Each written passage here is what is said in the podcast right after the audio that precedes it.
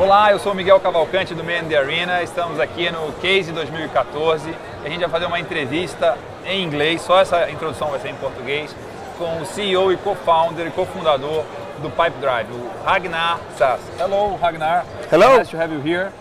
Nice to be here in Brazil. Uh, uh, I heard that uh, Pipe Drive, the second biggest market for Pipe Drive is Brazil. Is, You're right. correct? Absolutely. Our we have thousands and thousands customers in Brazil, and most, most most important, the most happiest client we have is living in Brazil. We are a very happy country. Thank you. But uh, can you tell me and explain why do you think Pipedrive grew so fast and so well in Brazil? What what we did right and what we did wrong? I think that it was many lucky small things, but first what happens that there was some startups which discovered us in 2011 and they didn't know anything about the sales and they needed some solution to use it. And they was looking oh there is a solution Pipedrive. And they started to use us. And when we was getting our first clients then we translated our software into the Brazil Portuguese. Not Europe Portuguese but Brazil Portuguese. So we just focused into the one group which was startups, IT companies. And these people and these companies are quite much networking and speaking each other. So as these first clients was happy, they did say this to other friends and friends. So, so this was the first wave.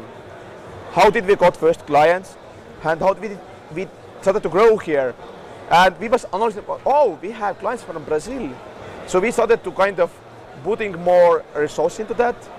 And they're like, then it has been growing and now we are putting more and more effort to serve our clients here well and to being sure as that they understand the product and so on.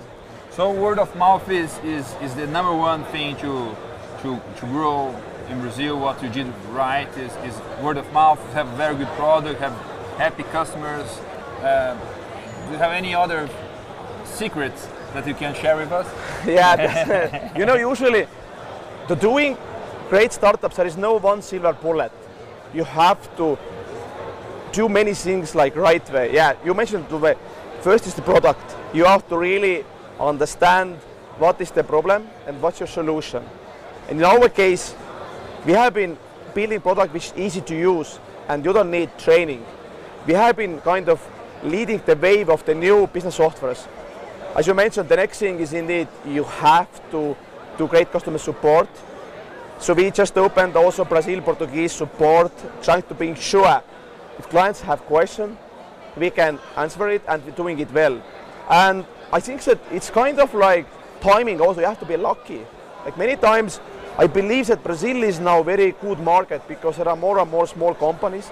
Every year there are at least 700,000 new companies which are established in Brazil only. And all these companies, if they want to make money, they need some software how to basically manage a sale and we are here to help them so basically i would say that there are like product support and also timing we just wasn't happy to being in exact time when sort of like boom of the small size companies in brazil.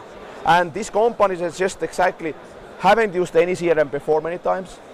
They maybe even didn't know that they need one. And we are just here to help them. And also we are focusing to small companies. And the pricing what we have is right for them. So that's why, as I said, many same things together have been helping to drive us bigger and bigger revenue.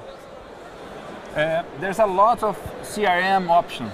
What's the secret sauce of Pipedrive? What makes you different on a, on a CRM offering? Very good question. I think that as we have like many different founders in our companies and we have been focusing into the one thing, how to help sales guy. Not the manager, but actual sales guy. And we have been thinking about same way, how we can build software around actual sales guy life. Not forcing him to change something, but being everywhere where he is actually. So it's kind of, it's really like you should understand who is your customer. And as I said, we don't, we have vision in the company. Our founders has been working as sales guys many years. My co-founder started in Silicon Valley as a door-to-door salesman. He was selling books. It's a super hard job. people hate you. Yes. You will do it like it's. You must be a super super seller. Absolutely, and it's like summer job, three months, from eight no seven to 10 p.m. six days per week. But if you have done these three months, you understand something about sales. Yes. So we have been deciding one thing: our software have to be easy to use. It has to be exactly no training needed. You have to understand that without any training. And what is making now big difference in the world today is user experience, design, user experience. We are trying to visualize things. We try to focus the things how people can use us less, not more, but less. Less in, more out. Very nice. I'm not a Pipedrive customer yet. You should. Maybe my, I- I should my, give you a pro- my, my understanding is that your main thing is the funnel. Yes, Yes. you're right. And one very nice thing, like a friend of mine that was at the, the conference last week with us also, uh, told me, oh, I use Pipedrive and I use Pipedrive to as a CRM, but also I use Pipedrive to manage my ideas. I use Pipedrive to manage the, the PR firm I work with. Uh, have like very different ways to use it. I- Is it, is it common? Uh, people use the funnel you, you build for sales management in different ways also? Yeah, actually, this is a very good example because there are like, if we analyze our client data, we see that they are opening new pipelines. Somebody, usually who is finding us is sales guy. He's just testing out, oh, it's easy to use, I understand it and I, I like it. But usually what happens that companies start to use it, even I'm using it for the HR, hiring new people. Really? Yes. Because it's a funnel. Exactly, Yeah. exactly. Same way, marketing projects or you know corporations. So this is the very good examples that what happens many times that people will discover it, and it, it's expanding to the other areas, because as we have done it in that you can customize for your specific needs, then you can just very easily do it with basically maybe a few minutes, and you can use it for different things because the main thing is still same, visualizing for you main things what you are working now. That's our focus. In the future, you know, what makes me super motivated that we, which we are working now is that in the future we are analyzing your data and we should even show maybe you have problem with this deal. The more information we have, the better is our analytical tools. So this is the future. In the future, uh, automatization, how we can like track everything automatically, your calls, emails, and other things, because it's just. I think that the tools should help you. You know, end of the day, every salesman is doing one thing: he's selling. CRM is just one thing on your table. I just want to do one thing: make a call and close the deal. And we just think, okay, how we can help you doing this with less time. That's the whole philosophy around that. Very nice. And as an entrepreneur and also as a suggestion for a salesman or sales salespeople, what's the best book you, you ever had? I think that it's always great to uh, learn from other mistakes. You know, I in the stage I say that I believe that for the startups, there are many things what will decide would you be successful or not. First is the team, the founders, but second is product. Like in our company, we really care about the product, and uh, I believe that Steve Jobs was one of the best product people in the world. So his biography was super helpful for me. Ah, If you're reading it, it's just so great. But not only. oh, So this is everybody talks about that book. exactly. So I, I, I need to, to read that, but uh, I'm still like six pages before starting. really, Yeah. you know, but this is also like it's super honest way. Like the guy who is behind of the most uh, famous Silicon Valley VC, and it's good. And also like Richard Branson has been also like being An inspiration. yes inspiration. And I think that Peter Thiel was just you know writing also a book, founder of PayPal. Yes, zero two, one two zero zero two Yeah, one. I haven't read it yet, but I have heard so many good things. I think that the main obstacle usually is making first step and yeah, you know definitely how hard it is to you know start a company and you know go with this thing.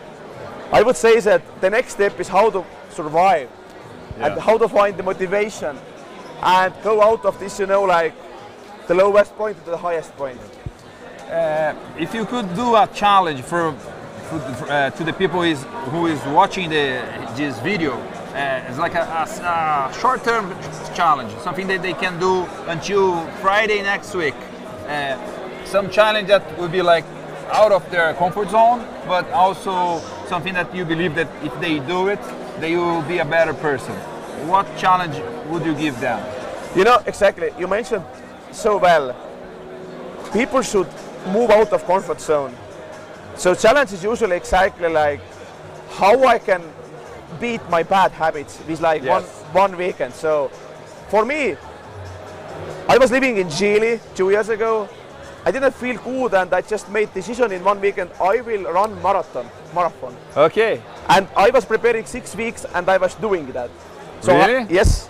So I would say that the challenge would be like picking one bad habit and trying to think about how I can kill that and making exact plan and just starting to chew it already already in this weekend.